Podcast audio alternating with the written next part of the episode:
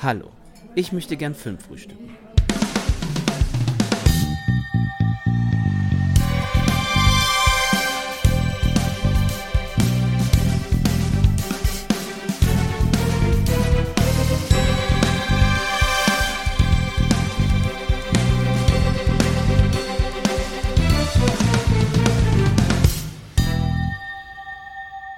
Hallo und herzlich willkommen bei einer neuen Folge von Filmtoast Fokus. Mein Name ist der Leo und ich bin heute natürlich mal wieder nicht alleine, denn ich habe einen Gast bei mir, nämlich den Kenan.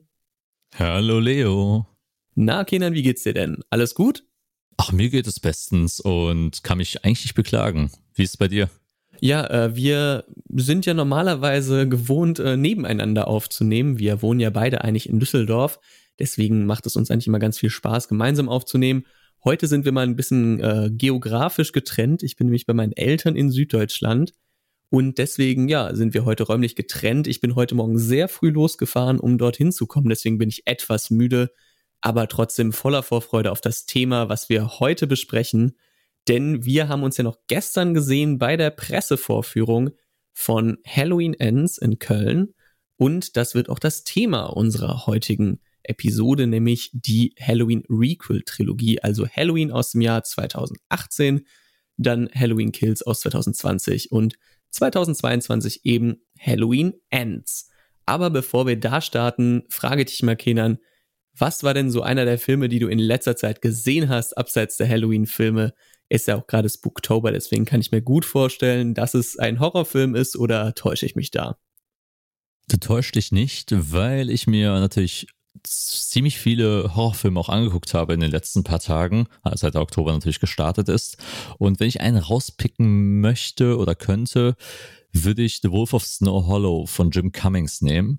Jim Cummings sollte vielleicht ein paar von euch ein Begriff sein. Der hat den Film Thunder Road gemacht, ein Film, der sehr bekannt wurde, gerade auf Festivals. Und hier mit seinem aktuellsten Film, der 2020 rauskam, bedient er sich so ein bisschen den Coen-Brüder-Stil und macht ein kleines Murder Mystery im Schnee. Es geht um einen Wolf oder einen Werwolf, eher gesagt, der sich durch das kleine Dorf schlachtet und die Polizei bleibt ratlos, wie man das Ding fassen kann oder worum es eigentlich wirklich geht. Und der Film macht das sehr humorig mit interessanten Charakteren und einer sehr spannenden Auflösung in, meiner, in meinen Augen und kann ich nur wärmstens empfehlen. Das klingt doch super. Äh, Jim Cummings wird uns auch heute nochmal über den Weg laufen in Halloween Kills, denn äh, da spielt er auch mit. Aber ja, äh, bei mir ist es, glaube ich, der letzte Film, den ich gesehen habe. Davor waren die Nightmare on Elm Street Filme, die schaue ich nämlich gerade auch im Rahmen des Spooktober. Und dann, äh, ja, der letzte Nicht-Horrorfilm, den ich gesehen habe, ist bei mir LA Confidential, ein klasse Thriller aus äh, dem Jahr, ich glaube 97, 99 sowas oder Anfang der 2000er, ich weiß es gar nicht. Auf jeden Fall ganz, ganz toller Cast, für mich eins der besten letzten Drittel in einem Thriller, das ich je gesehen habe. Sehr, sehr cooles Setting und einfach, ja, coole Dialoge, coole Figuren. Hat mir wirklich sehr, sehr viel Spaß gemacht. Jetzt natürlich die Frage bei dir, Kenan. Wir sprechen heute über Halloween. Eine Filmreihe, die es ja schon ein paar Jährchen gibt, sage ich mal. Nämlich äh, seit 1978. Jetzt ist meine Frage, wie kamst du denn zu Halloween und wann hast du denn das erste Mal die Filme gesehen und was verbindest denn du, du denn mit der Filmreihe? Gibt es da irgendwie positive oder negative Erinnerungen? Die, Erinnerungen an sich sind, glaube ich, sehr neutral. Ich habe im jungen Alter auf jeden Fall die Halloween-Filme nachts im Fernsehen gesehen, als sie immer mal wieder liefen. Äh, ich kann jetzt nicht ganz genau sagen, welcher Teil jetzt wirklich der erste war. Ich habe den ersten und den fünften, glaube ich, am besten Erinnerungen, weil ich die früh gesehen habe. Aber ich kann nur sagen, die haben mich auf jeden Fall irgendwohin geprägt. Michael Myers ist mir sehr lange in Erinnerung geblieben und je älter ich wurde, desto faszinierter war ich auch mit dieser Figur und mit den Filmen und habe Halloween eigentlich fast jedes Jahr oder zumindest jedes zweite Jahr gesehen und bleibt ja auch immer gerne erhalten. Ich finde irgendwie so Oktober, Halloween-Zeit ist eigentlich unvorstellbar ohne die Filme. Ja, das äh, kann ich auf jeden Fall nachvollziehen. Ich habe ja dann ein ganz anderes Verhältnis dazu. Ich äh, habe ja lange Zeit keine Horrorfilme gesehen. Ähm, deswegen war das ein bisschen bei mir etwas äh, außen vor. Habt ihr jetzt aber alle dieses Jahr nachgeholt für ein Format, was nämlich nächste Woche rauskommt, nämlich das Nachgeholt zur Halloween-Filmreihe mit mir und dem lieben Patrick.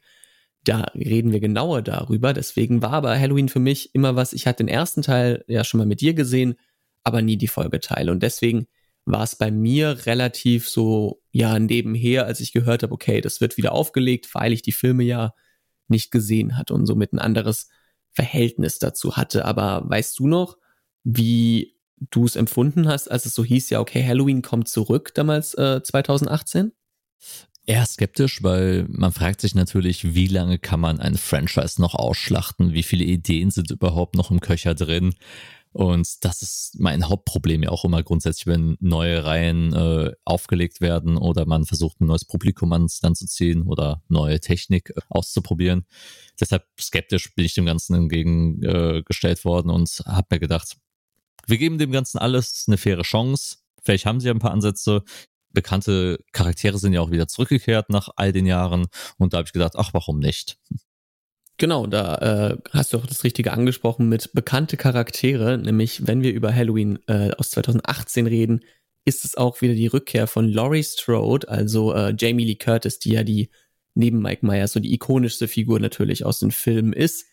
Denn bei Halloween eben aus 2018 ist sie auch wieder dabei, diesmal als äh, ja Rambo-Omi, äh, so ein bisschen mit äh, ihrer Tochter Karen, dargestellt von Judy Greer, und ihrer Enkelin Allison, dargestellt von Andy Matichak.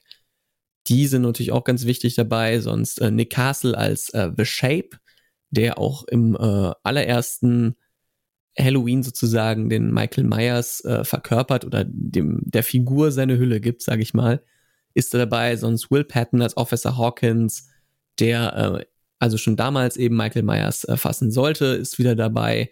Und Regie bei diesem Film hat geführt David Gordon Green, der auch bei den beiden Folgefilmen die Regie geführt hat. Manche kennen ihn auch aus natürlich grandiosen Filmen als Regisseur wie bei Ananas Express, was dann doch eine etwas anderes Zielrichtung ist. Aber äh, Kenan, kannst du mir denn sagen, worum es denn bei Halloween geht aus dem Jahr 2018? Selbstverständlich, lieber Leo. Man muss natürlich sagen, erstmal erstmal erstmal zu erklären, was soll eigentlich Halloween 2018 darstellen? Ist es jetzt ein Sequel? Ist es eine Neuauflegung? Wie soll man natürlich mit der ganzen Timeline, die man vorher hat, das Ganze erklären? Also, um es kurz ähm, zu erläutern, Halloween 2018 setzt 40 Jahre nach dem allerersten Halloween an. Also man macht da weiter, wo der erste Halloween aufgehört hat. Und gibt damit jegliche Fortsetzung, also Halloween 2, 3, 4, 5, 6, Resurrection, H20, spielen alle keine Rolle mehr. Alles wird von der Timeline ignoriert und wir starten quasi von null oder von eins an, kann man so sagen. Und wir begegnen ja auch äh, direkt Laurie Strode, die halt eben 40 Jahre sich zurückgezogen hat, eine ältere Frau äh, geworden ist, immer noch verfolgt ähm, von dem Trauma des Michael Myers an besagter Halloween-Nacht. Und sie hat sich so ein bisschen als Prepper dann äh, entwickelt und hat, ein, hat auch ein klein, kleines Haus im, im zurückgezogenen Walde bereitet sich auch immer noch auf die Rückkehr vor, weil sie ahnt, dass er irgendwo noch da draußen ist und übt fleißig äh, am Schießen, Fallen zu stellen, möchte nicht wirklich der Gefahr ausgesetzt werden, dass Michael zurückkehren könnte. Michael hingegen wurde, wie wir erfahren, nach dem ersten Teil von der Polizei gefasst und ist dann im Gefängnis gewesen, in, in, einem, ja, in einer Gefängnisanstalt, um, um es mal so zu formulieren und ist dann auch im Hofe quasi auch zu sehen, ohne Maske, also nur den Hinterkopf natürlich und wird dann äh, eines Tages von zwei Podcastern besucht. Das passt natürlich sehr gut für uns beide, Leo. Natürlich. Die natürlich den Fall Michael Myers nochmal im True Crime Format äh, aufrollen wollen. Beide haben auch die Maske ähm, dabei und versuchen Kontakt mit Michael aufzunehmen. Natürlich funktioniert das nicht, er blockt da ab und man spürt schon am Anfang in diesem Gefängnishof eine sehr eerie Atmosphäre, alles sehr beklemmend und du merkst schon, okay, Michaels Wesen ist immer noch 40 Jahre später unverändert, kalt, leblos, trotz äh, ja, Demaskierung kann man, kann man so quasi sagen. An besagter Halloween-Nacht dann wird er transportiert, natürlich äh, sehr committed natürlich von der von dem ganzen Personalstab äh, wird er in einem Transfer dann äh, mitgenommen und dieser Transfer geht natürlich schief und Michael kann ausbrechen und kehrt dann wieder zurück zu Haddonfield, um das zu beenden, was er angefangen hat. Genau. Wir haben also somit einen äh, wieder auf der Flucht sich befindenden Michael Myers. Und wir haben auch hier weitere Parallelen im Vergleich zum Original. Zum Beispiel haben wir auch hier wieder einen ja sehr fokussierten Psychiater, der hinter ihm her ist. Nämlich im Original ist der Dr. Loomis von äh, Donald Pleasance gespielt, der, glaube ich, allen Halloween-Fans in Erinnerung bleibt, der ja auch ein ganz großer Schauspieler war, auch Blofeld in den Bond-Filmen gespielt hat. Und hier haben wir Dr. Sartain, einen äh, anderen Psychiater, der sozusagen auch sehr interessiert ist, daran Michael irgendwie kontrollieren zu können. Also wir haben auch hier die Parallele und wir haben auch hier natürlich eben die Parallele mit dem Ausbruch und Michael kehrt zurück. Das ist natürlich eine der, der spannenden äh, Sachen. Man muss eben, wie du schon sagtest, verdeutlichen, es ist kein Remake und auch kein wirkliches Reboot der Reihe, sondern ein Requel sozusagen. Eine Mischung aus einem Sequel und einem Remake, Reboot. Also es werden trotzdem wieder Parallelen gezogen zu früheren Filmen und das Ganze wiederholt sich doch etwas. Aber man weiß eben, er wurde schon mal geschnappt. Also man fängt eben nicht mehr von Null an, wie du sagtest, wie stehst du denn generell zu solchen äh, Methoden, um einer Reihe wieder neuen Glanz zu verleihen? Und wie fandst du das denn äh, vom Ansatz denn bei Halloween gelöst jetzt? Ich muss ja sagen, dass ich Requels eigentlich sehr gerne begrüße, weil wir müssen nicht nochmal dieselbe Geschichte neu aufgerollt bekommen. Wir haben ja die Rob Zombie-Interpretation äh, ja schon in 2000ern gehabt äh, mit Halloween 1 und 2. Da hat man ja schon mal die Geschichte nochmal neu erzählt, die damals von Carpenter erzählt wurde. Deshalb finde ich es gut, dass man einfach mit der Timeline ein bisschen freier ist, aber schon klar voraussetzt, okay, wir gehen diese Route, wir ignorieren diese ganze Sache. Ich meine, macht es natürlich in der Gesamtheit der Reihe sehr verwirrend, wenn man sich alle Filme nochmal angucken will, ähm, weil man sich denkt, äh, was ist jetzt was und was passiert jetzt dort und wie ist das nochmal zusammenhängend oder auf was ist das eine Referenz bezogen. Aber ich bin eigentlich ein Fan davon, weil ich mochte das auch in der Scream-Reihe, die sich äh, schon im vierten und im fünften Teil äh, damit auseinandergesetzt hat und halte es, glaube ich, für die vernünftigere Variante, mit solchen Sachen zu spielen, so, sofern es natürlich darstellerisch und auch äh, von der Geschichte möglich ist, sowas zu machen. Also bin ich da dem Ganzen nicht abgeneigt. Ich muss auch sagen, ich fand das eigentlich einen ziemlich klugen Move, als jemand, der jetzt die ganzen Filme in kurzer Zeit hintereinander gesehen hat war ich nämlich irgendwann ist auch äh, satt, immer die gleiche Story dann so ein bisschen zu hören. Und hier war es so, okay, wir setzen an der Schnittstelle der Handlung aus dem ersten Teil eben an und erschaffen sozusagen eine andere Parallelwelt. Und das macht ja auch Sinn, besonders wenn man hier auch wieder, ja, einen Star wieder da hat, nämlich mit Jamie Lee Curtis. Die war zwar schon mal in Halloween H20 ähm, ja wieder da, aber hier ist sie wieder voll im Fokus sie ist auch eine ganz spannende Figur, weil wir, wir ja schon eben hatten, wir haben eine Verschiebung der Figuren. Jamie Lee Curtis ist jetzt schon nicht mehr eine junge Laurie Strode mit 17, 18 Jahren, sondern sie ist eher ja so die, die Rambo-Omi, die, die Prepperin. Und man erfährt auch sehr, sehr viel darüber, was eben Michael mit ihrem Leben gemacht hat, denn sie lebt da eigentlich nur noch in, in permanenter Angst. Sie trainiert eben auch ihr Kind dass sie eben lernt, mit einer, mit einer äh, Schrotflinte zu schießen, mit einem Gewehr zu schießen, Fallen zu stellen. Also sie ist eigentlich darauf vorbereitet, dass Michael zurückkommen wird und versucht ja auch, auch ihr Umfeld darauf vorzubereiten. Und deswegen wird sie auch als Freak gesehen und ähm, das Jugendamt hat ihr ihre Tochter weggenommen, was ja alles auch eine emotionale Wichtigkeit hat. Und da wollte ich natürlich jetzt mal von dir wissen, kaufst du das Jamie Lee Curtis ab? Weil für mich persönlich muss ich sagen, ich fand das eine super spannende Facette, die man erweitert in ihrer Rolle, weil sonst war sie eigentlich immer nur ängstlich und am Wegrennen. Und so war es so, ja, sie ist zwar jetzt ein Outcast, aber sie wird zumindest irgendwie emanzipatorisch dargestellt und das fand ich sehr, sehr gut. Das gibt man auf jeden Fall der Figur mit und ich finde auch, das stärkt ja auch die Figur. Es ist halt nicht nur, sie ist wieder die Screen Queen, die halt konstant vor Michael wegrennt, sondern man tauscht ja hier so ein bisschen, bisschen das Motiv. Sie ist vorbereitet, sie will irgendwann mal, wo sie, wenn sie im Film erfährt, dass Michael wieder da ist, auch auf Jagd gehen und bereit, auch jegliche Grenzen zu überschreiten. Und das finde ich ja gerade spannend, dass man hier ein emanzipatorisches Potenzial sieht, wie man, äh, wie du das schon, schon gesagt hast. Und gerade auch neue Konflikte entstehen ja auch, wenn gerade Judy Greer, also Karen Nelson und äh, Alison Nelson halt mit reingebracht werden. Familie, es steht also auch relativ viel auf dem Spiel. Du kriegst Gesichter ähm, und Charaktere äh, dazu geworfen, wo du denkst, okay, Das kann wichtig sein, wenn die sterben. Es sind jetzt keine blassen Teenager, die jetzt äh, da drauf gehen oder den Fokus kriegen, sondern es ist im Kern eine Familiengeschichte. Und man muss auch sagen, Michael ist dann auch aus diesem ganzen Familienkram dann raus, weil man jetzt nicht mehr Michael Myers und Laurie Strode wieder ins Geschwisterenge packt, wie man es halt im zweiten Teil äh, von Halloween damals äh, von Carpenter gemacht hat, sondern jetzt Michael halt nur diese Entität, die halt quasi in diesem Familiendrama drüber, drüber schwebt und Unruhe reinbringt. Genau, das ist ja auch wirklich das Spannende. Man hat jetzt eine neue äh, Familiendynamik, die da entsteht und das, was du eben schon sagtest, entstehen neue Konflikte. Wir haben drei starke Frauenfiguren. Die eine wird sich noch ein bisschen mehr entwickeln mit Allison, aber allein dieses äh, Mutter-Tochter-Duo aus äh, Karen und äh, Laurie finde ich sehr, sehr cool gemacht und das funktioniert auch sehr, äh, auch sehr gut, weil man eben die Konflikte dort merkt. Und äh, da funktioniert auch am besten Jamie Lee Curtis für mich, die dort eine Mentorin ist, aber trotzdem als taffe, taffe Frau da einfach es schafft und es, äh, es ermöglicht natürlich auch die, ja, die Tür dazu, neue Geschichten zu erzählen, weil du kannst einfach nicht mehr zum 15. Mal die Geschwister-Story aufbauen und deswegen mochte ich das eigentlich ganz gerne. Das war für mich eine, ein absoluter Pluspunkt an dem Film. Ich mochte auch, ähm, dass der Film sich sehr, sehr viel traut, was seine, was seine Brutalität angeht. Er ist nicht wie Rob Zombie manchmal nur überaus brutal, aber er hat ja, er hat die Brutalität, glaube ich, in den richtigen Momenten gut eingesetzt, finde ich. Ich sag da nur, ähm, ohne zu groß zu spoilern, natürlich so die, äh, die, die Toilettenszene so relativ äh, zu Beginn des Films. Die ist unfassbar brutal, aber sie ist auch sehr gut von, von der Spannung aufgebaut. Da fiebert man mit, was passiert da jetzt als nächstes. Das war was, was ich lange bei Halloween vermisst habe. Und das gefiel mir doch sehr, sehr gut. Und wie war es bei dir?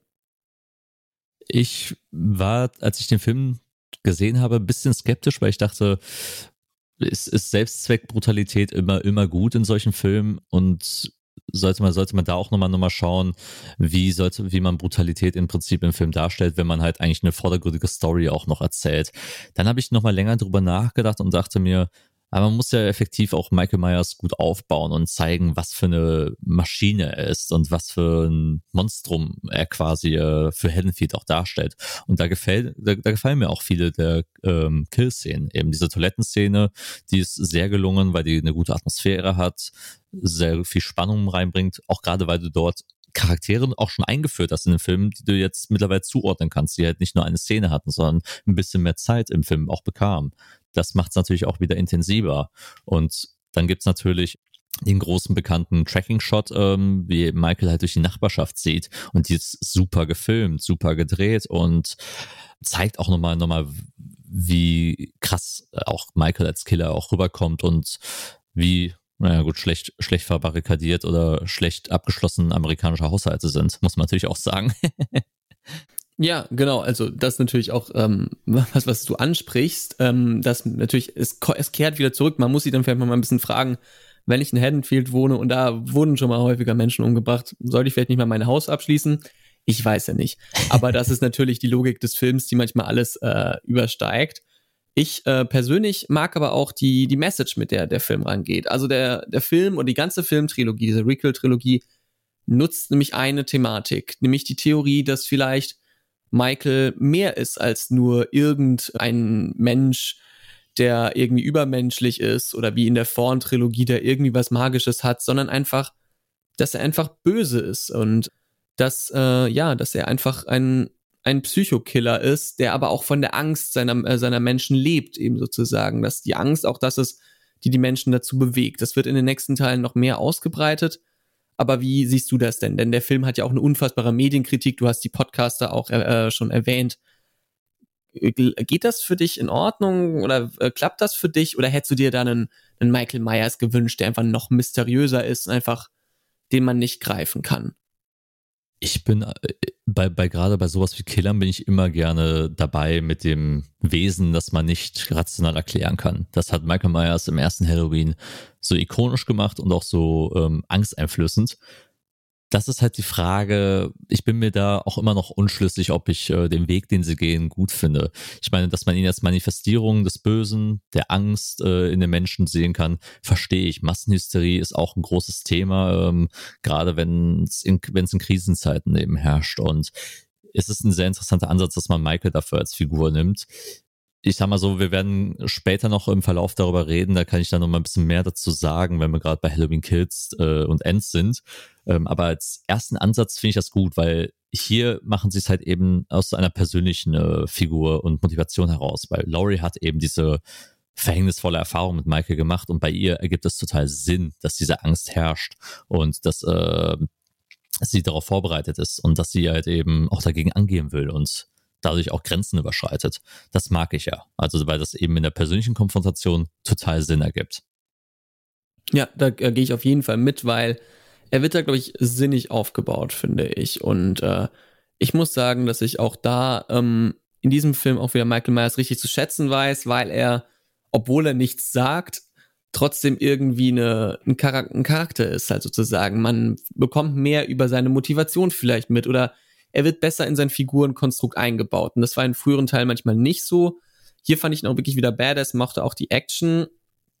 Ich habe so ein bisschen meine Probleme mit dem Ende und an manchen Stellen so der die Überdramatik, so weil Halloween nimmt sich dann doch sehr sehr ernst und da ist manchmal die Tonalität irgendwie so, dass sie mir nicht ganz so gut passt. Ähm, was ist denn so bei dir einer der größten Kritikpunkte, so damit wir wissen, was stört dich denn so an, an Halloween oder stört dich was überhaupt an Halloween 2018, wo du sagst, das ist wirklich ein grober Fehler für mich?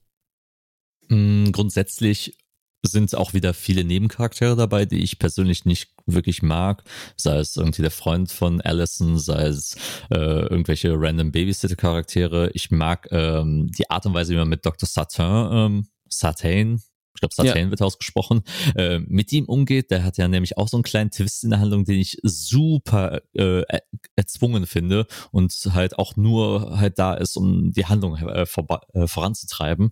Das gefällt mir halt überhaupt nicht. Das ist ein ziemlich dummer Move in meinen Augen. Ähm, dann kann man natürlich auch das ganze Hin und Her zwischen Karen und ähm, Laurie halt auch natürlich auch kritisieren, weil es manchmal zu viel ist, manchmal zu überdramatisiert und manchmal vielleicht auch nicht ganz in den Film reinpasst. Ähm, ne, so, so, so sehr ich die Konstellation zwischen Judy Greer und äh, Jamie Lee Curtis mag, so oft wirkt sie auch manchmal fehl, äh, fehl am Platz im Film. Und man muss auch sagen, sehr viel Referenzen in dem Film. Ich meine, das wird die ganze Reihe begleiten und manchmal denke ich mir so, er packt halt wieder zum x-ten Mal äh, viele ähnliche Sachen raus. Ich meine, das wird später nochmal noch mal ein bisschen äh, intensiver in Kills und in Ends, aber hier merkst du auch schon, dass ich ein bisschen äh, schnell müde werde von den ganzen, oh, guck mal, das ist eine Referenz aus Halloween. Oh, da ist nochmal irgendwie Halloween 2 draus äh, bedient und so weiter und so fort. Ja, also der Fanservice ist ja generell was, wo wir beide einer Wellenlänge sind, sage ich mal, dass wir da nicht die größten Fans sind. Aber ich kann verstehen, was du, was du meinst damit. Ich fand auch manchmal, dass er mir ein bisschen zu viel überladen ist und vielleicht ein bisschen einfach hätte entschlacken können, einfach so weniger Figuren und auch Dr. Sartain, ja, der, er, er tritt halt in die Fußstapfen von Dr. Loomis, vielleicht einer der ikonischsten Figuren im ganzen Franchise und äh, das sind schwierige Fußstapfen. Und da fand ich auch die Figur irgendwie zu undurchsichtig und am Ende dann zu überraschend in äh, seiner Motivation. Er ist, er, ist, er ist halt mehr Dr. Loomis in Teil 5 von Halloween statt in Teil 1. Genau, und äh, Teil 5 war ja leider der, der nicht alle so begeistert hat, sag ich mal. Aber äh, wenn wir schon bei begeistern sind, wenn wir mal schauen, wo der ähm, Film abgeschnitten hat, dann hat er eigentlich gar nicht so schlecht abgeschnitten, denn äh, Halloween 2018 hat auf IMDb einen Score von 6,5. Auf Rotten Tomatoes sogar ist äh, das auf 79 Prozent das Tomatometer und bei Letterbox eine 3,3. Jetzt, wo wir ein bisschen drüber geredet haben, über die Pro- und Kontrapunkte, würde ich mal von dir wissen, was würdest du denn im ersten Teil der Requel-Trilogie geben auf einer Skala von 1 bis 5 Toasts? Und äh, was sind da so die entscheidenden Punkte, die dich da ja beeinflussen? Insgesamt würde ich drei von fünf geben. Er hat mich positiv überrascht schwächelt aber letzten Endes sehr auf den Zielgeraden, gerade im finalen Fight äh, mit Jamie Lee Curtis und der Familie und der ja, Strode, aka Nelson Familie. Michael ist manchmal doch wieder ähm, zu sehr Slasher-Killer äh, mit, mit, all, mit all seinen Tropen, als, als anstatt, anstatt dass er wirklich diese grausame, gruselige Entität ist. Manchmal wirkt es dann doch wieder sehr, ja, slapstick-mäßig an manchen Stellen, muss ich echt, echt zugeben. Ich fand auch tatsächlich den Gruselfaktor und die Jumpscares doch über Weitstrecken auch äh, vorhersehbar und wie gesagt, mein Problem ist Satin mit ähm, Satain, ähm, dann noch mit ein paar Nebencharakteren waren halt bei mir zu überladen. Dafür mochte ich einige Kills, die waren sehr gut. Die, die Toilettenszenen und der große Tracking-Shot äh, spielen dabei eine große Rolle. Der ist gut inszeniert, er sieht gut aus. Ich mag die Michael Myers Maske endlich wieder, weil die in sehr vielen Filmen einfach schrecklich aussah. Hier hat sie wieder wirklich einen schön düsteren äh, Flair und die allgemeine Atmosphäre, die man etabliert, ist auch vollkommen in Ordnung und man muss auch sagen, es ist für einen Horrorfilm auch ein schauspielerisch guter Film. Äh, Jamie Lee Curtis liefert ab, Judy Greer liefert ab und auch die junge Andy Matichak liefert eine sehr, sehr solide Performance ab. Das war auch das erste Mal, dass ich, dass ich sie irgendwo dort wahrgenommen habe in einem Film und die ist auf jeden Fall äh, im Kopf hängen geblieben. Genau, also ähm, bei den schauspielerischen Leistungen kann ich mich auch dir äh, anschließen. Ich äh, fand auch mal wieder, dass äh, Jamie Lee Curtis einfach jeden Halloween-Film, in dem sie mitspielt, einfach besser macht. Das ist äh, einfach so. Ich ähm, finde sie auch hier wieder super als so Matriarchin, die da äh, Michael gegenübersteht und ähm, ich mochte die, ähm, ja, die, die Gewalt und die Kills, die waren echt gut dargestellt, fand ich ehrlich gesagt. Ich ähm, hatte auch ähm, das, was du sagst mit der Maske, ist mir auch aufgefallen. Die hatte wieder so sehr viel Textur und das fand ich irgendwie sehr cool unterscheidet sich natürlich vom ganz frühen ersten Teil, die ikonisch zwar ist, aber jetzt auch nicht so hochwertig produziert. Die hier hat viel mehr Textur, aber das äh, kann man auch sagen, da ist da mal ein bisschen mehr Budget drin, da, da ist das auch mal erlaubt. Ich ähm, muss auch sagen, ja, es ist mir manchmal ein bisschen zu überladen und manchmal weiß es nicht, in welche Richtung es gehen will. Ich mag aber generell den grundlegenden Ansatz, in die der Film gehen will. Und deswegen war ich so ein bisschen zwischen drei und dreieinhalb Toasts. Ich vergebe jetzt erstmal nach einer Erstsichtung drei Toasts, aber ich glaube bei, äh, ja, bei einer Zweitsichtung könnte das nochmal auf dreieinhalb hochgehen, weil ich den schon sehr gemocht habe und im Vergleich zu den Teilen davor ist das nochmal wieder schon ein ganz anderes Niveau gewesen. Aber wenn wir schon da sind, dann schließen wir nämlich gleich an mit Halloween Kills aus 2021. Ein Film, der äh, wie viele verschoben wurde aufgrund der äh, Corona-Pandemie und das merkt man auch, äh, sage ich mal, in seiner Thematik, dazu aber auch später. Regie führt auch hier wieder David Gordon Green und weil wir ein äh, direktes Sequel haben, was direkt an die Taten aus ähm, Halloween ansch äh, anschließt, haben wir auch keine großartigen Veränderungen im Cast, zumindest was die Hauptrollen angeht. Auch wieder Jamie Lee Curtis, Judy Greer, Andy Matichak, Nick Castle und Will Patton sind auf jeden Fall zu nennen. Dann äh, immer kleinere Cameos und ein paar Rollen, die zurückkommen. Das gibt's auch, aber ähm, grundlegend ist das eigentlich wieder derselbe Cast. Die Bewertungen sind hier jetzt schon ein bisschen negativer. Da merkt man auf IMDb nämlich eine ähm, 5,5. Auf Rotten Tomatoes ist es als 39 Prozent nur noch. Also da ist ein deutlicher Abschwung gewesen. Und auf Letterbox haben wir einen Schnitt von 2,6. Und äh, worum geht's denn in der, äh, ja, in dem Sequel? Also es schließt direkt eben an die, äh, an den Originalteil aus 2018 an, also an das äh, Requel. Und äh, es gibt aber ein Flashback zurück nach 1978. Da wird nämlich nochmal ein bisschen aufgezeigt, was damals passierte, nämlich auch von anderer Seite, nämlich mit ähm, damals äh, Will Pattons Figur Frank ähm, als Figur, die da nochmal wichtiger reinkommt und wir haben einen kleinen Auftritt von, ja, äh, Donald Pleasance als ähm, Loomis, aber nur noch natürlich als Deepfake. Aber Kenan, ähm, wie war denn für dich dein allererster Eindruck nach äh, Halloween Kills damals? Hast du den im Kino gesehen oder wie hast du den damals geschaut? Ich habe den im Kino gesehen und war tatsächlich nicht begeistert von dem Film. Aber du hast ihn seitdem, hast du ihn nochmal gesehen seitdem oder ist das? Nein. Nein. Okay ist das so ein bisschen die Basis, auf der wir aufbauen. Ich habe den ja erst vor kurzem gesehen. Und da eine Sache, die ganz früh natürlich kommt, ist eben dieser, äh, ja, dieser Zeitsprung zurück nach 1978. Da erfahren wir nochmal mehr über Frank und über die Nacht, als eben Michael Myers ähm, ja gefasst wurde oder auch eben ähm, ja die Halloween-Nacht aus 78.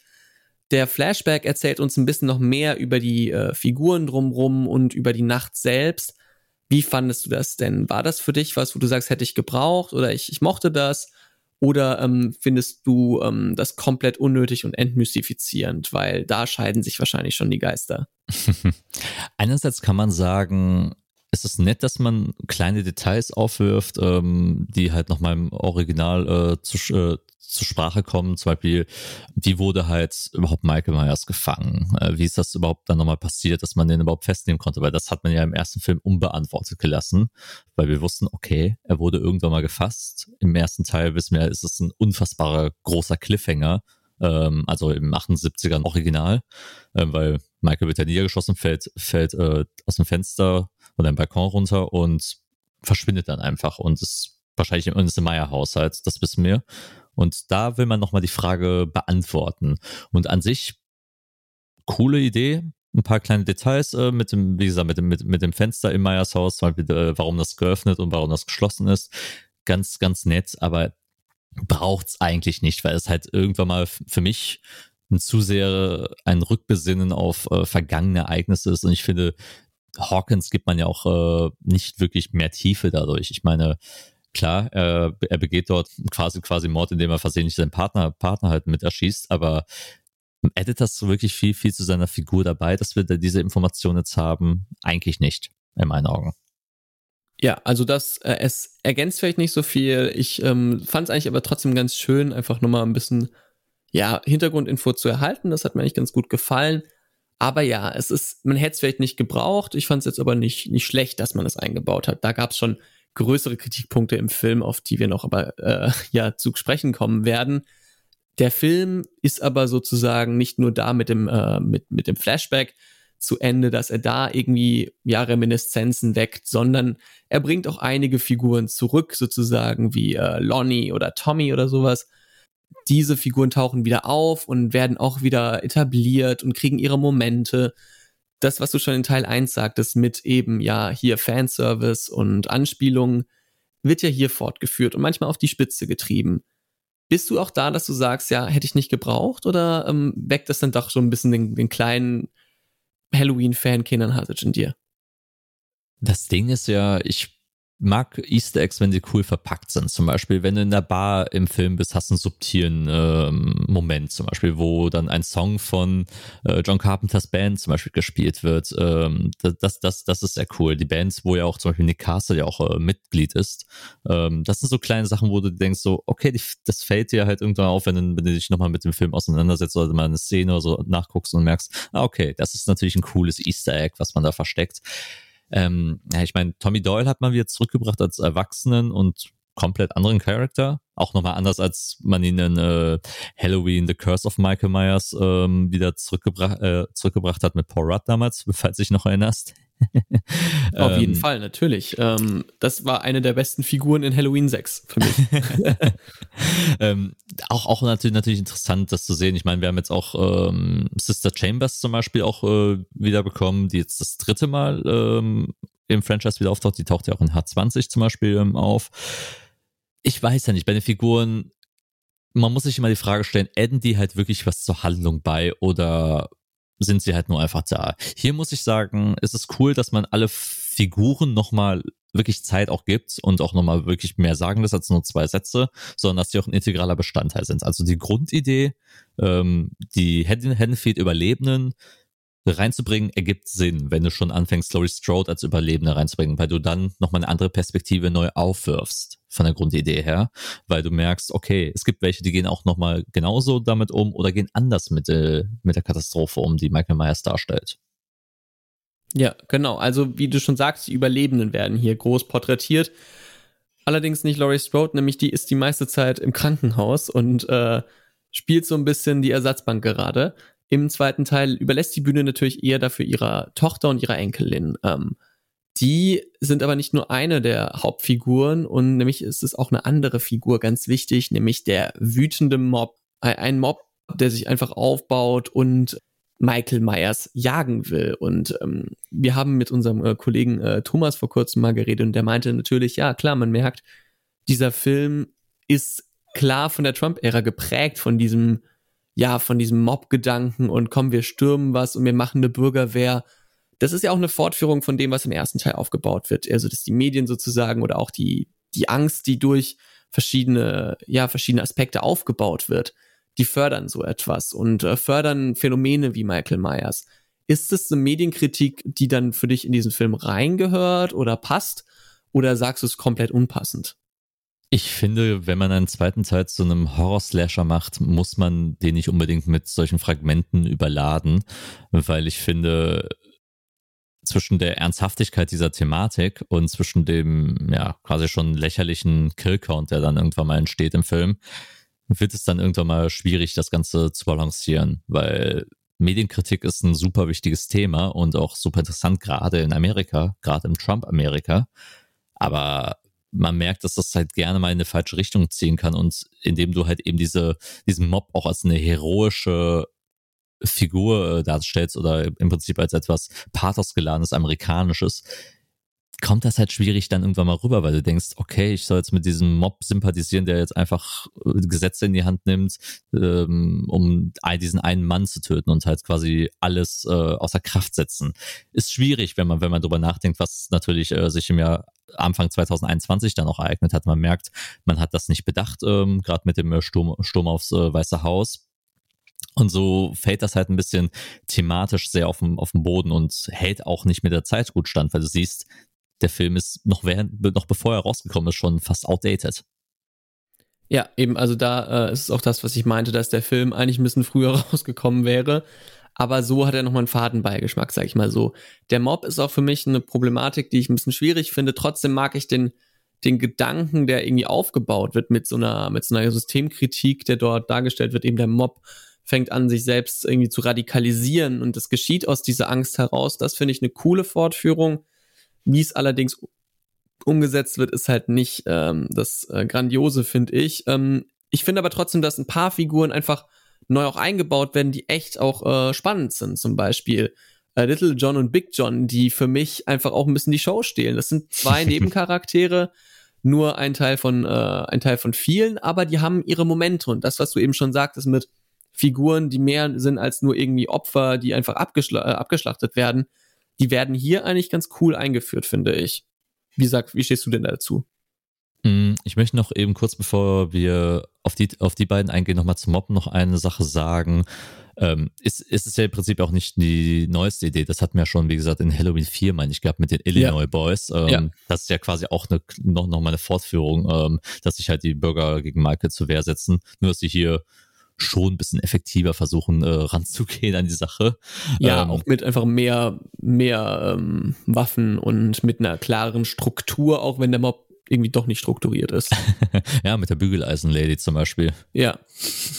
äh, aber zu Big, Big John und Lil John, ähm, ich finde es cool, weil sie wohnen halt im alten Meyers Haus und haben es halt für sich neu äh, modernisiert, restauriert, möchte ich mal äh, sogar anfechten und findet, die haben ganz gute Character Traits bekommen, weil die beiden auch sehr unterschiedlich sind, kriegen auch ihre Zeit ähm, in den Film eingestreut und letzten Endes auch ihre Konfrontation mit Michael ist ja auch natürlich äh, eine super spannende, wenn, wenn er sieht, okay, das Haus, in das ich zurückkehre, also he's coming home again, äh, äh, wie sich das verändert hat und auch nochmal dort innerhalb der Szenen gibt es natürlich auch sehr starke Reminiszenzen, zum Beispiel wenn, ich meine, das ist ähm, Big John, glaube ich, der, der, der sagt äh, so, oh, you're coming home, äh, Michael. Ja. Was ja auch, was ja auch die, auf diese Reminiszenz auf äh, Donna Pleasance ist, der im ersten Teil, ähm, He's coming home sagt, äh, als wir auf dem Friedhof sind. Ähm, das, das sind immer so kleine Sachen, oder mit dem Spiegel äh, im Schlafzimmer, weil der, der an Judith Myers erinnert, wo damals der, der erste Mord, äh, allererste Mord von Michael im Kindesalter begangen wurde, mag ich irgendwie. Das sind, das sind so kleine, subtile Easter Eggs, die ich, wie ich ja schon vorher gesagt habe, gut reingebracht finde. Genau, ich mag auch das, äh, das Zwischenspiel zwischen den beiden, aber auch natürlich mit der Umwelt, mit den Kindern, die irgendwie zum, äh, zum Süßigkeit, für Süßigkeiten kommen und die verarschen und sowas. Das hat eine gewisse Lockerheit in diesem doch sehr, sehr ernsten Film, denn äh, wie ich schon äh, wie ich schon sagte, dieses äh, systemkritische, gesellschaftspolitische überwiegt dann doch eigentlich in der Tonalität, die der Film erzählen will. Und auch wenn ich das eigentlich mag, ja, ähm, zum Ende hin ja, gefä gefällt es mir dann nicht so, denn das, äh, das Ende, ja, der war so, das Ende verläuft mir so ein bisschen zu viel in, ja, komm, wir machen noch einen Twist, wir machen noch einen Twist und das will nicht gut enden und besonders die Endszene, die hat mir wirklich den, den Spaß geraubt. Ich habe dir geschrieben, machen sie nicht. Ernsthaft, machen sie nicht. Und das, das war wirklich sowas, wo ich mir sage, ja, das Ende war einfach nicht klug gelöst und das hat mir schon im ersten Teil war es noch, was noch besser, weil man dort irgendwie es geschafft hat, irgendwie eine, ja, eine Geschichte abzuschließen, so ein bisschen. Und hier war es ein unnötiger Twist zu viel, finde ich. Aber wie stehst du denn dazu?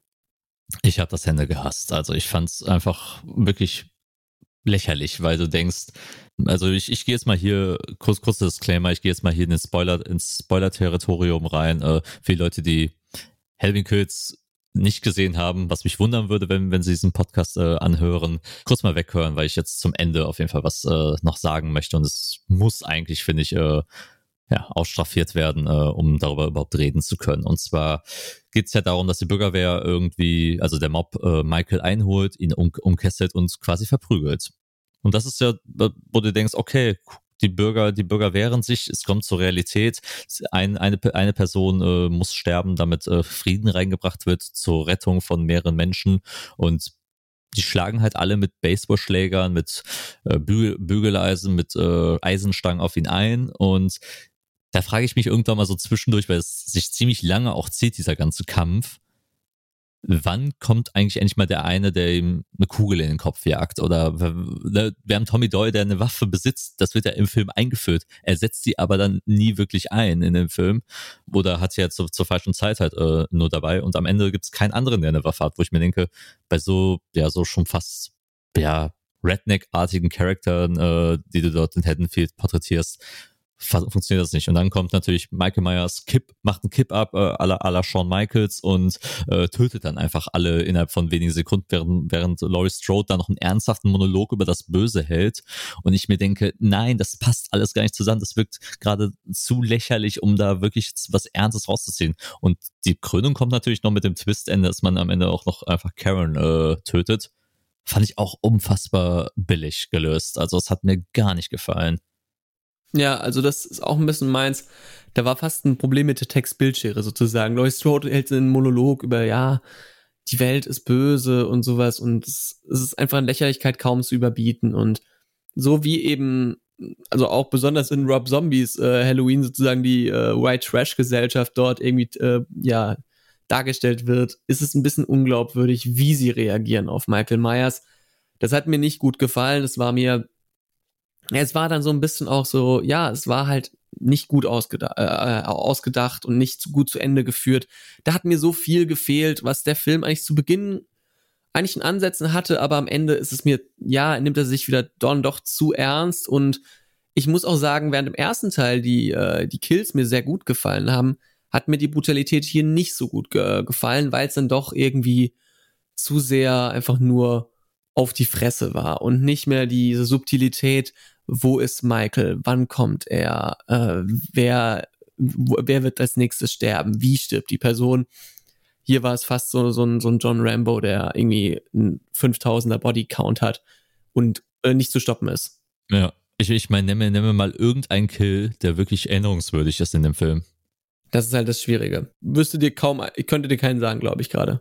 Eben, äh, das ist auch mein größtes Problem. Also bei, bei gerade so Slashern willst du doch immer diesen einen coolen Kill vielleicht im Film haben oder zwei, wo du sagst, oh, das ist, das ist Premium, das ist äh, genial gemacht, coole, coole, coole Gore-Ästhetik oder sowas.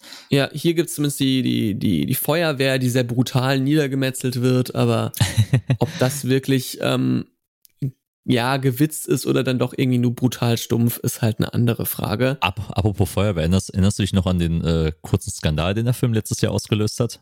Äh, nee, leider nicht, aber du kannst mir da bestimmt mehr sagen. Letztes Jahr haben sich die amerikanischen Feuerwehr, hat sich über diese Szene beschwert, weil das ein komplett falsches Bild irgendwie über die Feuerwehr wecken würde und halt dieses äh, Gefühl, wenn Michael Myers halt sich selbst äh, als ein Feuerwehrmann ausgibt, ähm, die Gefahr dadurch unterschlagen wird, die eigentlich äh, Feuerwehrmänner ausgesetzt werden. Und da wollten, haben sich eingesetzt, der Film oder die Veröffentlichung halt zu canceln.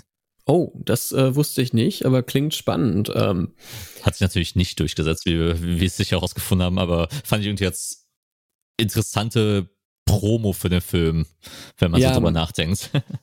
Manche mögen halt Feuerwehr, Feuerwehrmann Sam, manche mögen Feuerwehrmann Michael. Also ähm, es gibt immer die eine oder andere Seite. Aber ähm, wenn wir jetzt zur Bewertung kommen, wir hatten schon eben zu Beginn gesagt, ja, so ganz gut hat der Film nicht abgeschnitten bei den meisten, auf Rotten Tomatoes am, am meisten. Wie stehst du denn zu dem Film? Wie viele Toasts bekommt der Film denn bei dir und ja, weshalb? Was sind deine Pro- und Kontrapunkte?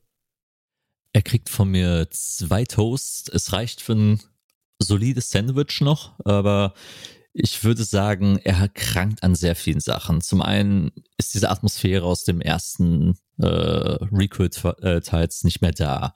Michael Myers verkommt mehr zu einem, äh, was das größte Problem auch bei vielen Sequels ist, mehr noch zum, Schle zum Schlechter, der halt einfach noch einen hohen Bodycount hat und vor dem hast du keine Angst mehr. Er hat wirklich keine großartigen, erschreckenden Szenen mehr. Die ganze Mob-Geschichte, die im Ansatz interessant ist und von der Idee, feuert komplett zurück. Also es funktioniert am Ende nicht. Gerade auch nochmal, wenn man bedenkt, diese Szene im Krankenhaus, wo die den äh, einen psychisch Kranken ähm, quasi zum Selbstmord zwingen und da eigentlich doch ihre Lektion gelernt haben, wo auch, ist es, ist es, ist es nicht Sheriff Hawkins, der am Ende sagt so, was hat Michael aus uns gemacht äh, oder wir, ja. sind, wir, wir sind das Böse wird halt direkt wieder umgeschmissen, diese eigentlich doch sehr kraftvolle Szene, indem sie halt dann trotzdem weiterhin dasselbe machen und genau in diesem, in diese Falle reintappen mit, ja, wir schlagen jetzt alle auf Michael und gehen jetzt alle drauf. Wie gesagt, die einzige, die einzige Person, die dort, die dort überleben soll, ist die Bügeleisenfrau, die ist die beste. Ähm, wie gesagt, wer, wer, wer, zu, wer zu einem Baseballfight oder zu einer Messerstecherei mit einem Bügeleisen kommt, verdient alle Liebe der Welt. das ähm, ist jetzt meine streitbare These, aber ja. Nein, Scherz. Des Weiteren ist es super schade, dass Laurie Strode äh, nur noch im Krankenhausbett ähm, bleiben darf. Also sie, ihre, die beste Schauspielerin des ganzen Films ist quasi, muss, ein Rück, muss auf Rücksitz sitzen, wo du dir denkst, warum? Sie ist doch genau die tragende Figur. Es geht um sie, um Michael und nicht halt um sich andere Charaktere. Das ist halt ein weiteres Problem, das dazu kommt. Und auch wenn ein paar Szenen im Krankenhaus ganz gut gemacht sind, aber schade, dass sie halt einfach nicht mehr Zeit bekommt. Und wie gesagt, ich finde dieses Ende einfach nur stupide. Ich mag es nicht und finde es auch einfach sehr pseudo-düster, pseudo-deep gelöst. Ich äh, kann verstehen, was du meinst. Bei mir bekommt er auch ähm, zwei Toasts mit Tendenz zu zweieinhalb Toasts. Ich ähm, habe die ähnlichen Probleme wie du. Ich ähm, mochte manchmal noch ein bisschen mehr die, die Nebenfiguren. Aber bei mir hat es wirklich das Ende, mir hat es halt wirklich vermasselt. Also ich habe am Ende wirklich keinen Spaß mehr gehabt und deswegen ist der Film auch so negativ bei mir in Erinnerung. Und ja, bei mir sind es auch die zwei äh, Toasts, die der Film bekommt. Und somit war die Basis ein bisschen schwierig für den äh, dritten Teil, nämlich für Halloween Ends, auf den wir jetzt nämlich gleich zu sprechen kommen. Denn auch hier wieder äh, David Gordon Green an der Regie. Und auch hier ist der Cast fast gleich. Wir haben ähm, wieder Jamie Lee Curtis natürlich und äh, Andy Maticek. Dann haben wir eine neue Figur, die nämlich auftaucht, nämlich äh, Corey. Corey wird nämlich von Rowan Campbell gespielt. Dann haben wir wieder Will Patton, der zurückkommt. Äh, dann haben wir Lindsay Wallace, äh, die man auch ja aus, eher früheren Teilen noch kennt.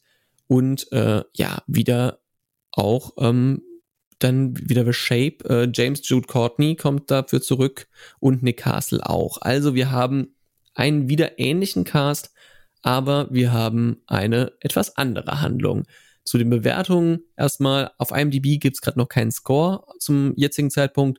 Auf Letterbox ist aber auch bei 2,6 schon und Rotten Tomatoes hat einen Score von 60% bei der Kritik.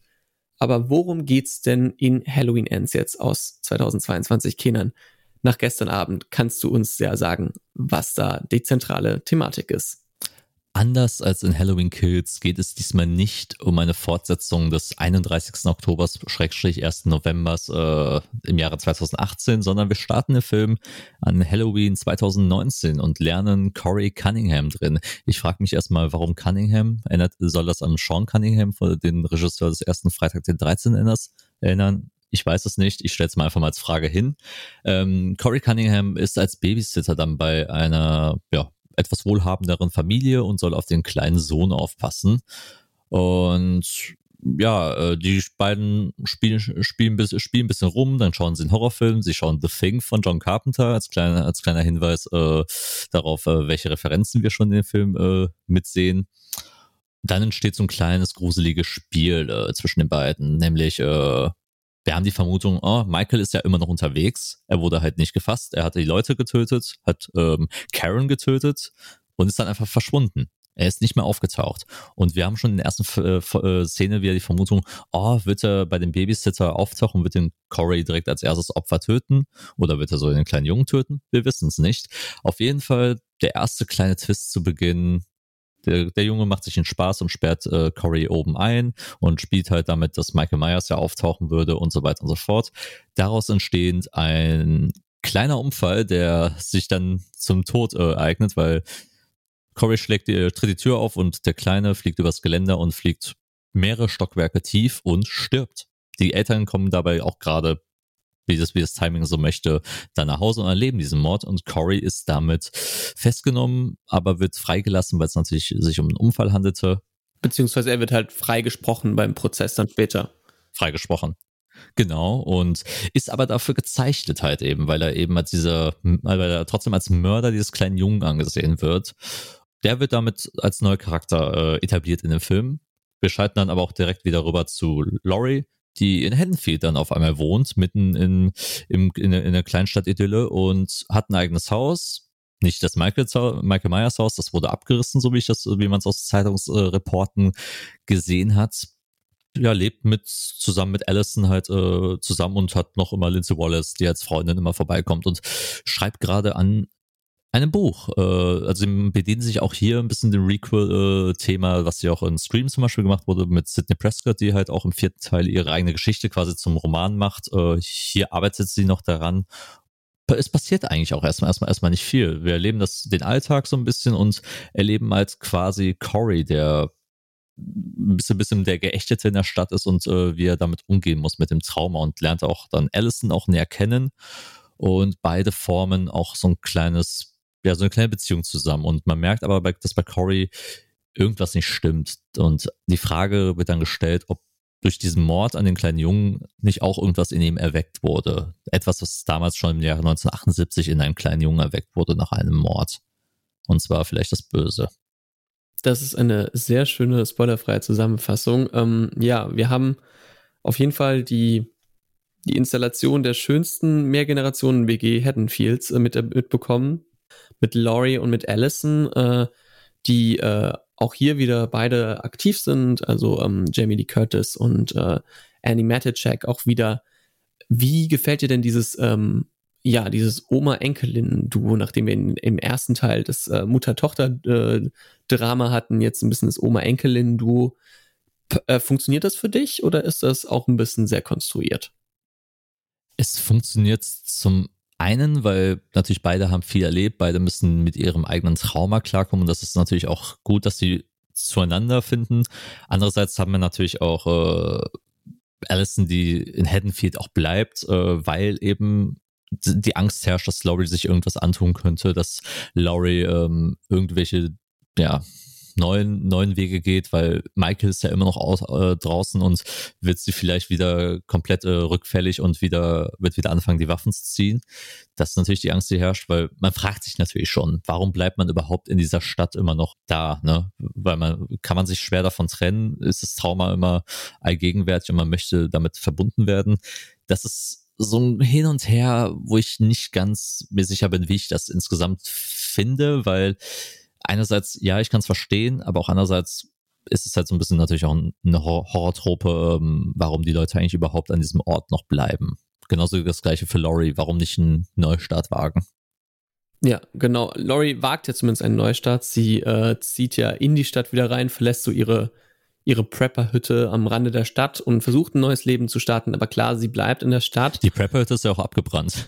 Die Prepper-Hütte ist abgebrannt, aber sie hätte ja auch einfach sich eine neue Prepper-Hütte suchen können, muss man sagen. Äh, ähm, nee, aber sie versucht ja ihren, so ihren Lebensalltag zu ändern. Man sieht eben, dass sie mit, äh, mit, mit Frank ja auch ähm, dann häufiger noch äh, kommuniziert und er, also sie ist in, in, ja, in einem guten Umfeld dann und schreibt eben, fängt an zu schreiben und wir haben aber natürlich eine neue Figur, die eben äh, auftaucht. Die hast du schon erwähnt, nämlich Corey, den wir davor noch nicht kannten. Und der eben jetzt so ein bisschen aufgebaut wird als Love Interest von Allison, die so ein Bonnie und Clyde-mäßiges Duo so beginnen anzufangen und der eine ganz spannende Figur ist, denn äh, er kommt eben aus dem Nichts und wir erfahren von diesem Unfall und den Folgen daraus. Und die Folgen wie sie nicht nur für ihn sind, sondern auch die Parallelen, wie sie zum Beispiel für eine Laurie und für eine Allison sind. Und jetzt ist meine Frage, schlägt sich äh, Corey denn äh, ganz gut oder ist das für dich so ein, ja, so, so eine Figur zu viel? Weil persönlich muss ich sagen, dass zumindest die Veranlagung, da jemand Neuen reinzubringen, für mich echt gut funktioniert. Finde ich auch. Ich finde mit Ron Campbell auch sehr interessant, dass man sich für ein frisches Gesicht entschieden hat. Ich kannte ihn nämlich nicht und der Mann hat auch keinen Wikipedia-Eintrag, so wie ich das. Äh, das ist doch schon mal, ja, was äh, Gutes. Und kann so sagen, es ist, es ist schön, mal so, so ein frisches Gesicht zu kriegen und dass es, man hier auch versucht, was Neues mit ihm zu machen. Eben, was passiert, wenn jemand jemand anderes ermordet und was, wie, wie reagiert eine Stadt, die auch so heimgesucht wird von, von diesen Morden von Michael Myers, äh, die schon seit 40 Jahren über diese Stadt schweben. Äh, wie reagieren die auf, auf was Neues, wenn plötzlich ein anderes Gesicht dafür herrscht? Weil Michael Myers hat sich ja jetzt auch seit 2018 nicht mehr blicken lassen. Vier, vier Jahre sind schon vergangen. Und ja, das ist natürlich auf jeden Fall eine, eine, eine, eine ein Ansatz eben, weil Michael Myers natürlich, also ich glaube, da spoiler ich nicht, wenn ich sage, dass er in irgendeiner Art und Weise wieder auftauchen wird, weil das wäre natürlich zu einfach zu sagen, nee, er ist jetzt doch nicht mehr dabei. Aber er ist in einer anderen Rolle so ein bisschen. Und wir merken aber auch generell, dass dieser Film zumindestens in der, ja, mit dem Umgang mit seiner ältesten Generation, nämlich mit Laurie und mit Michael, einen anderen Ansatz wählt. Nämlich einen, der weniger vielleicht, sag ich mal, die Stalker-Brutalität angeht, sondern vielleicht auch ein würdiges Finale für die beiden vorbereiten will. Und äh, ja, wie habt ihr denn äh, die, ja, wie hat die äh, Darstellung der beiden denn gefallen in diesem Requel? Ist es für dich eine, eine gelungene Art und Weise, da diesen, dieses Ende anzudeuten oder nicht? Man hat schon sehr versucht, äh, diese innige Verbindung, die die beiden haben, gewissenhaft und auch auf eine poetische Art und Weise auch irgendwie äh, zu erzählen und auch zu Ende zu erzählen. Ich muss sagen, ich bin da sehr hin und her gerissen, weil einerseits mag ich diese Verbindung, die die beiden haben, aber ich finde, die spielt in dem Film gar keine so große Rolle mehr, sondern wird am Ende halt nochmal ein bisschen rausgeholt, um halt äh, einen würdigen Abschluss in Anführungsstrichen zu finden, damit auch äh, die arme Frau Laurie Strode endlich auch mal ruhen kann. Die arme Frau will doch eigentlich nur einen, Kür einen Kürbiskuchen machen. Sie möchte eigentlich nur einen Kürbiskuchen. Das ist, das ist, das ist die Wahrheit, Leute. Und ich frage mich halt zwischendurch, warum eigentlich überhaupt beide noch großartig in diesem Film mitspielen müssen. Eigentlich haben sie keine große Daseinsberechtigung mehr, weil eigentlich wird zu ihrer Story, außer außer wenn es zum Ende zugeht, nicht mehr viel Neues hinzugefügt, weil Laurie ist ja im Prinzip nur noch da, um halt eigentlich Exposition zu leisten, weitestgehend. Sie erklärt uns nochmal das Böse. Wir haben ähm, ihren Roman, der da natürlich auch so ein bisschen die Exp äh, expositorische Anleitung auch gibt, was Halloween eigentlich ist oder was diese Requel-Trilogie auch darstellen soll. Und sie ist dann so, so dieser wandelnde Charakter im Hintergrund, der viel erklärt, viel erzählt nochmal und äh, immer mal wieder Warnungen ausspricht äh, über, über Michael ist ja noch draußen, das Böse ist noch draußen, das Böse existiert immer noch. Ist schon, ist schon besser als in Halloween Kills, aber wirklich zu einer großen tragenden Figur wird sie für mich ja nicht mehr. Der Fokus liegt natürlich aber auch äh, an Alice, bei Allison und bei Corey, bei ihrer Beziehung zueinander die ich vollkommen okay finde. Ähm, die ist solide dargestellt, aber es wird dann halt sehr schnell wieder sehr klischeebehaftet, weil es dann eben dieses dieses man trau äh, Allison trau ihm nicht, Allison äh, der ist kein der ist kein guter Mensch oder sowas und dann gibt's halt Drama halt eben, der um, rund um Grandma und äh, äh, Enkelin halt entsteht. Ja, genau. Also da ähm, muss man sagen, der Film ist auch auf langer Zeit ist er kein klassischer Horrorfilm, sondern eigentlich ein Liebesdrama sozusagen, was äh, viele Horrorfans, mit denen wir in der Pressevorführung war, ähm, etwas sauer aufstieß, sage ich mal. Aber wie ist es denn für dich? Kommst du damit klar, dass es da so einen neuen Weg angeht oder sagst du, es ist komplett deplatziert? Warum machen die denn den Schmarrn? Die Sache, die man mit Corey macht, finde ich interessant. Die ganze Beziehung finde ich uninteressant, weil sie super auf, äh, aufgezwungen ist, super unnatürlich äh, rüberkommt. Allein wie sie sich kennenlernen da im Krankenhaus. Es ist so wie dieses, oh, verliebt sein auf den ersten Blick und du hast überhaupt eigentlich gar keinen Aufbau, außer dass beide halt irgendeine Verbindung halt haben mit Morden. Und es ist halt irgendwie so sehr, sehr leicht gemacht. Und ich denke mir, warum soll ich, soll ich da jetzt groß irgendwie invested sein in dieser Beziehung, wenn sie gefühlt nach dem Drehbuch einmal eins Schema F äh, auf einem aufgezwungen wird und wir jetzt diesem Film folgen müssen und nicht, weil die Natürlichkeit der Dinge es ergeben haben. Also ich fand die romantischen Part dieses Films fand ich eher schwach. Okay, ja, da ähm, kann ich verstehen auf jeden Fall. Der hat ja, er hat äh, einen Genrewechsel, den ich gar nicht so schlecht finde, aber ja, also so wie da, wie die Beziehung aufgebaut wird, das ist halt das Problem. Ein anderer Aspekt ist natürlich ähm, für diese Beziehung, aber auch für die Figur des Corey, nämlich die, wie er von der Stadt wieder wahrgenommen wird. Und auch hier nimmt die Stadt und sozusagen die, ja, die gesellschaftlichen Aspekte dieser Stadt wieder einen sehr, sehr großen Platz ein, weil es ein Klima der Angst sozusagen auch wieder ist und auch hier wieder äh, die Stadt gesucht wird als, als Motiv sozusagen für Charakterentwicklung, wie wir es schon in Halloween und Halloween Kills hatten. Und funktioniert das jetzt diesmal für dich? Ist es ein bisschen besser als ähm, das, ja, das etwas unsinnige, wir sind der Mob denken? Oder sagst du, es funktioniert halt zum wiederholten Male nicht? Warum macht ihr das? Ich möchte so gerne sagen, dass ich das besser finde, aber ich kann nicht. Ähm, ich habe lange drüber auch in der letzten Nacht äh, drüber nachgedacht und mir ist dann irgendwann mal aufgefallen, dass man nie wirklich die volle Tiefe dieses Themas ausschöpft. Es ist interessant, wie eine Stadt mit so einem vermeintlichen Killer, mit einem jemanden, oder was heißt vermeintlichen Killer, mit einem Killer halt umgeht, der ähm, durch einen Unfall jemanden umgebracht hat und wie er dadurch wahrgenommen wird. Ist ein super interessanter Ansatz, aber das größte Problem an der Sache ist, es mündet halt nur in, er wird hier und da mal von Jugendlichen angemacht. Es gibt eine Park, irgendwie mal vom, äh, auf dem Parkplatz mal angeschrien oder in der Bar mal dumm angemacht wird. Darüber geht's halt nie hinaus. So, du hast nie wirklich diesen Turn, wie eine Gesellschaft gegen ihn geht. Ich meine, man sollte das auch nicht zu weit treiben, dass man mit Corey unbedingt sympathisch äh, sein muss, weil für die Dinge, die er letzten Endes dann auch tut äh, in dem Film, wäre das eine ziemlich schwierige Rechtfertigung. Ähm, das sollte man definitiv nicht machen, aber man sollte wenigstens da versuchen, mehrere Nuancen reinzubringen, weil außer zwei, dreimal, dass halt jemand gemein zu ihm war, ist es halt letzten Endes auch nicht.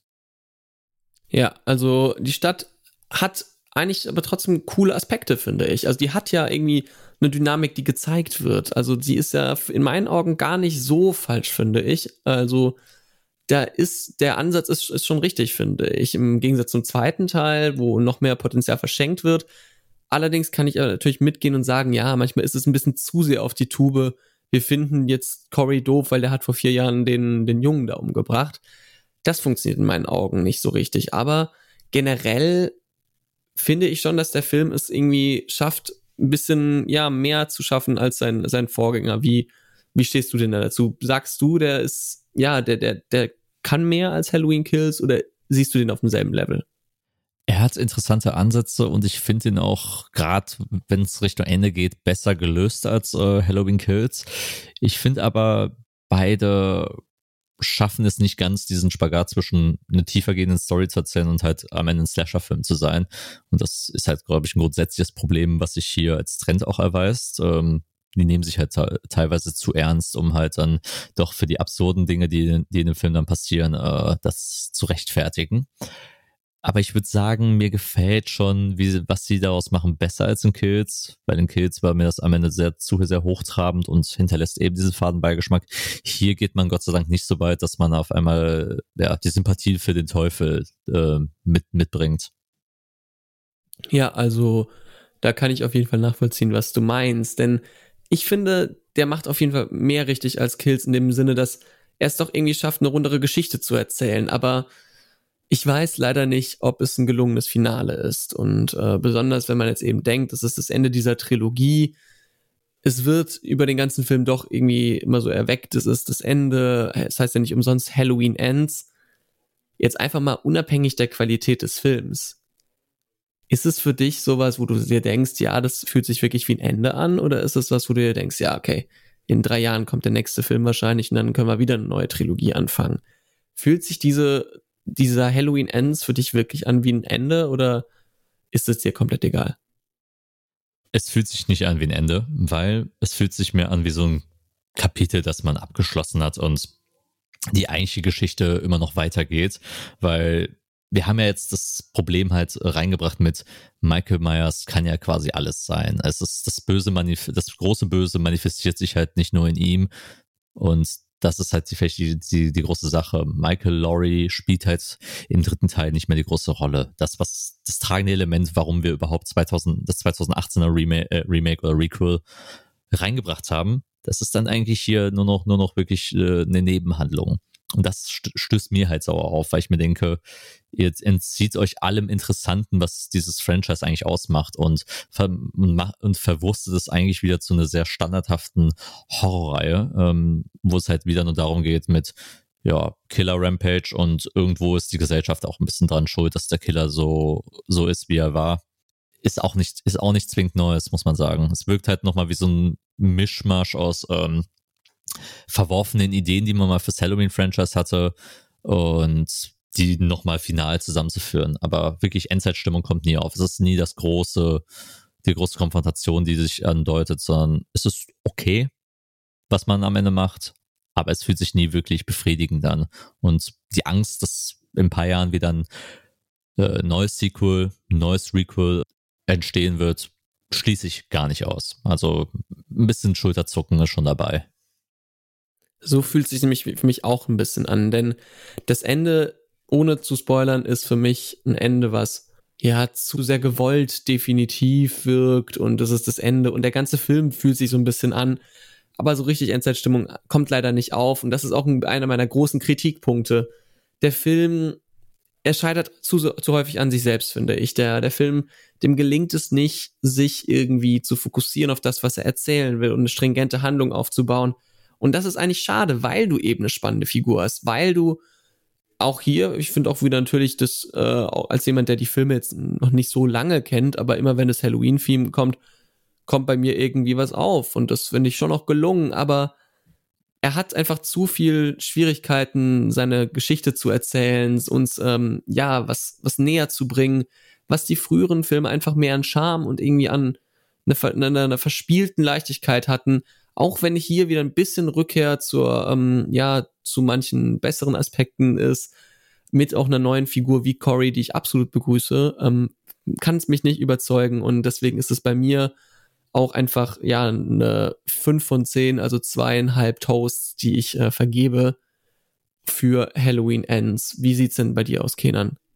ohne jetzt nochmal alles zu wiederholen, was ich gerade gesagt habe, schwanke ich tatsächlich jetzt. Ich habe äh, mein erstes Gefühl waren zweieinhalb Toasts, aber ich drifte auch so langsam in Richtung zwei, je länger ich über den Film nachdenke. Also ich schwanke zwischen beiden. Ich bleibe aber erstmal bei zweieinhalb, denke ich. Und wenn ich mal einen Rewatch mir definitiv nochmal geben werde, wenn ich die Reihe nochmal nachhole zu vielleicht nächstes Jahr zu Halloween, oder wenn in drei Jahren der, der nächste Halloween-Sequel, äh, Prequel, Requel-Teil kommt. genau. Ähm, vielleicht werte ich den dann erst ab. Aber ich bleibe erstmal bei den zweieinhalb, weil er hat viele Probleme. Er hat zwar neue Ansätze, aber es fühlt sich halt nicht an wie ein Film, der Halloween Ends heißt. Das kann ich äh, mir auf jeden Fall äh, vorstellen wenn du dir irgendwas wünschen würdest, wenn es nochmal so, einen, so einen weiteren Teil geben solltest, was würdest du dir denn wünschen? Was könnte denn da noch ein bisschen mehr Drive rein, reingeben? Was ist vielleicht was, was dieser Film nicht geschafft hat, was du dir vielleicht gewünscht hättest von einem Halloween Ends als Ende sozusagen? Mehr mit der Figur Allison zu machen. Sie ist halt letzten Endes halt nur in einer sehr stereotypen Freundinnenrolle beziehungsweise Enkelinnenrolle zusammengeschrumpft und wenn man mit, ihr, mit ihrem Charakter arbeiten würde, hätte man vielleicht noch mehr Potenzial, weil sie ist ja eben jetzt die neue Generation. Eigentlich müsste sie ja die neue Laurie werden, mhm. wenn man wenn man das rein konzeptionell, konzeptionell äh, äh, durchgeht, müsste die ja quasi die mit der Tra die eine noch größere Tragik gefühlt hat als eine junge Laurie, äh, weil sie hat ihre auch ihre ganze Familie verloren, ihr damaliger Freund wurde getötet. Ähm, die ganze Sache mit Cory ist natürlich ein großes Hin und Her. Da müsste eigentlich so viel, so viel mehr theoretisch aus ihrer Figur noch rauszuholen sein oder dass sie halt irgendwie einen Case hat, von dem sie verfolgt wird. Who knows?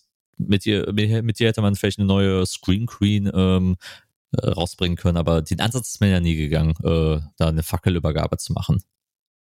Kenan Hasic wünscht sich also eine, äh, ja, eine neue Laurie im Sinne von Allison. Ähm, ich bin mal gespannt, was die Zukunft bringt nach Halloween Ends. Ähm, wenn wir in die Vergangenheit aber blicken, dann sind wir da wieder nächste Woche oder seid ihr auch herzlich eingeladen nächste Woche, wenn es eben zur Nachgeholt-Folge um die Halloween-Reihe geht.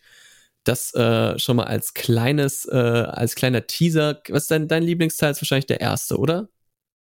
Ja, also es ist natürlich obvious pick is obvious. Ähm, wenn ich aber den jetzt mal rausnehmen würde und mal drüber nachdenke und jetzt auch die Requel-Filme mal jetzt aus der, aus der Reihe nehme, ähm, welcher Film hat mir denn richtig gefallen? Ich mag Halloween 2. Es ist eine sehr gelungene Fortsetzung.